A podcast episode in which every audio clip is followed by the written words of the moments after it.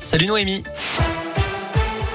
Salut Cyril, salut à tous. Côté trafic, on nous signale un accident en ce moment sur l'autoroute A89 à hauteur de Saint-Julien puis la en direction de Tulle.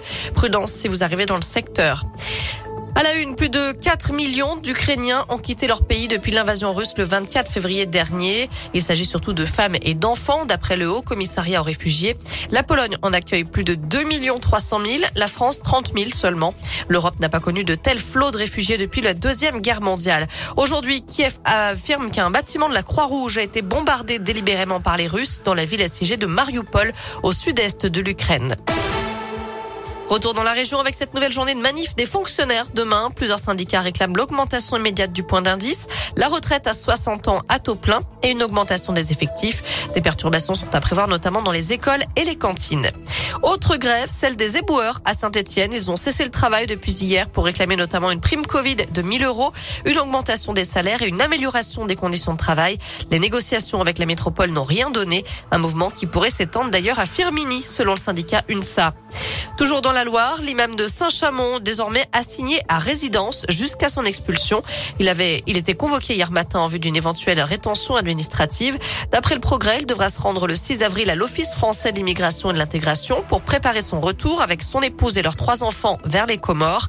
En cause, je vous le rappelle, un prêche jugé discriminatoire relayé l'été dernier sur les réseaux sociaux par la conseillère municipale Rassemblement National Isabelle Surpli.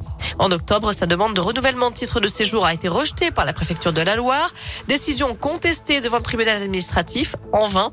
Il a de nouveau fait appel, mais celui-ci n'est pas suspensif.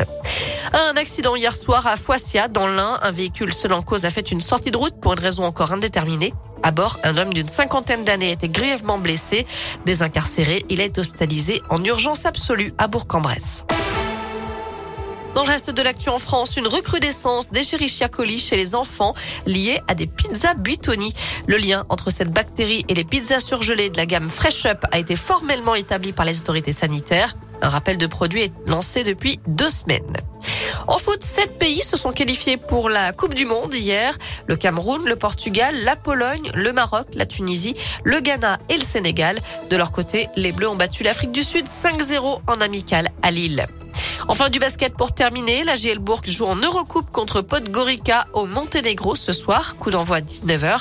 Un match sans enjeu pour les Bressans qui n'ont plus aucun espoir d'accrocher le top 16 après la défaite d'hier soir. La météo pour cet après-midi, bah écoutez, je vous le disais, hein, c'est la grisaille qui va dominer. Des averses sont attendues également, notamment en fin de journée, plutôt en soirée. Les températures varient entre 13 et 15 degrés. Demain, ce sera par contre beaucoup de grisaille et de la pluie et des températures qui dépassent pas les 15 degrés. Merci Noé.